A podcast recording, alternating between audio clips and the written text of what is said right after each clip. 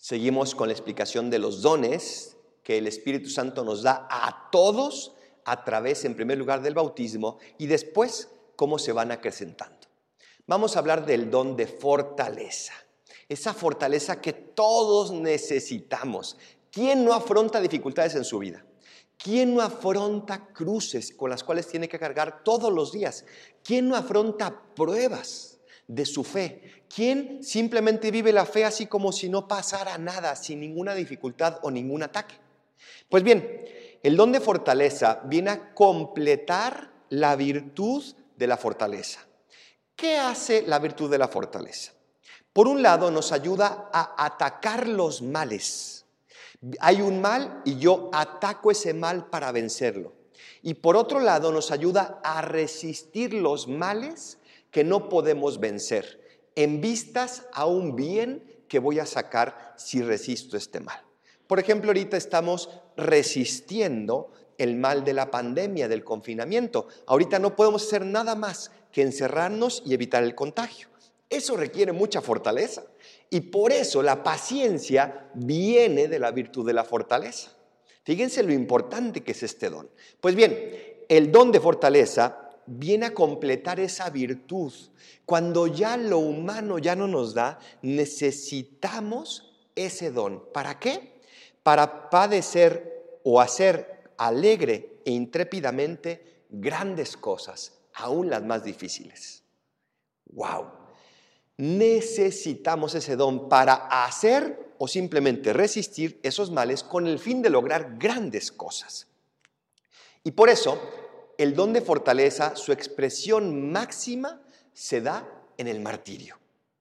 El martirio es la expresión de esa fortaleza que es capaz de resistir un mal que no puede vencer con tal de qué? Con tal de ganar el cielo y no traicionar la fe. Qué hermoso puede ser este don. Dice, ¿cuál es la diferencia con la virtud? Dice Tanquerey, que es un experto en espiritualidad, la virtud no quita cierta duda y cierto temor ante las dificultades y temor de los fracasos.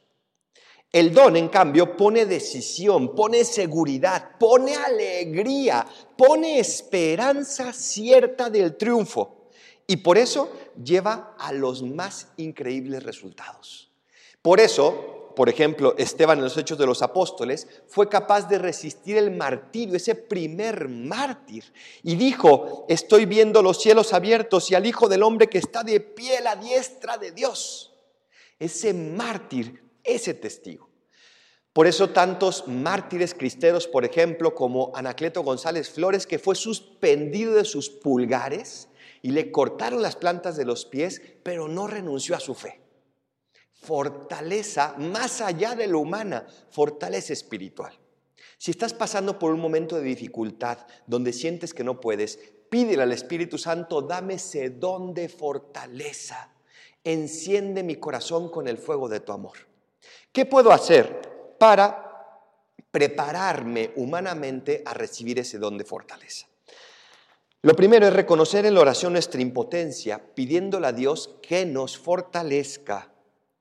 Dice San Pablo, ha escogido Dios más bien lo necio del mundo para confundir a los sabios. Ha escogido Dios lo, lo débil del mundo para confundir lo fuerte. Reconocer ante Dios que soy débil, que no puedo y que por lo tanto necesito de Él. En segundo lugar, aprovechar las cosas normales de la vida todas aquellas que requieran un esfuerzo continuo y a veces poco retribuido.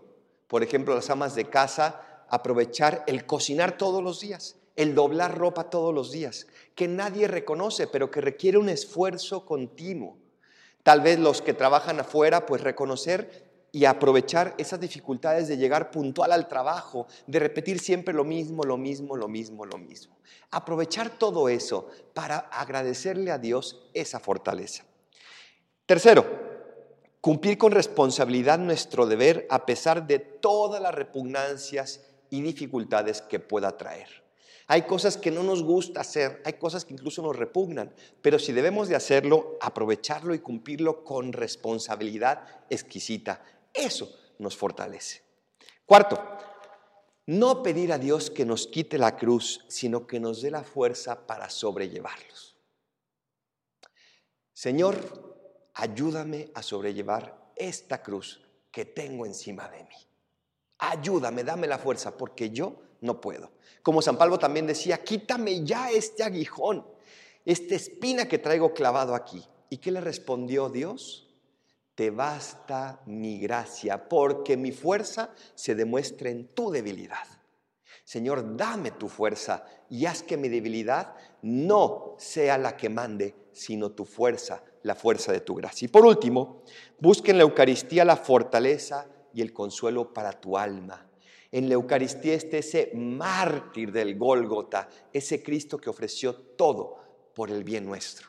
Busque en la Eucaristía esa fortaleza que solo Dios te puede dar. Y por eso ve más seguido la Eucaristía y mientras más dificultades tengas, ve más a misa, ve más adoración y Él te dará a través de su Espíritu ese don de fortaleza. Así sea.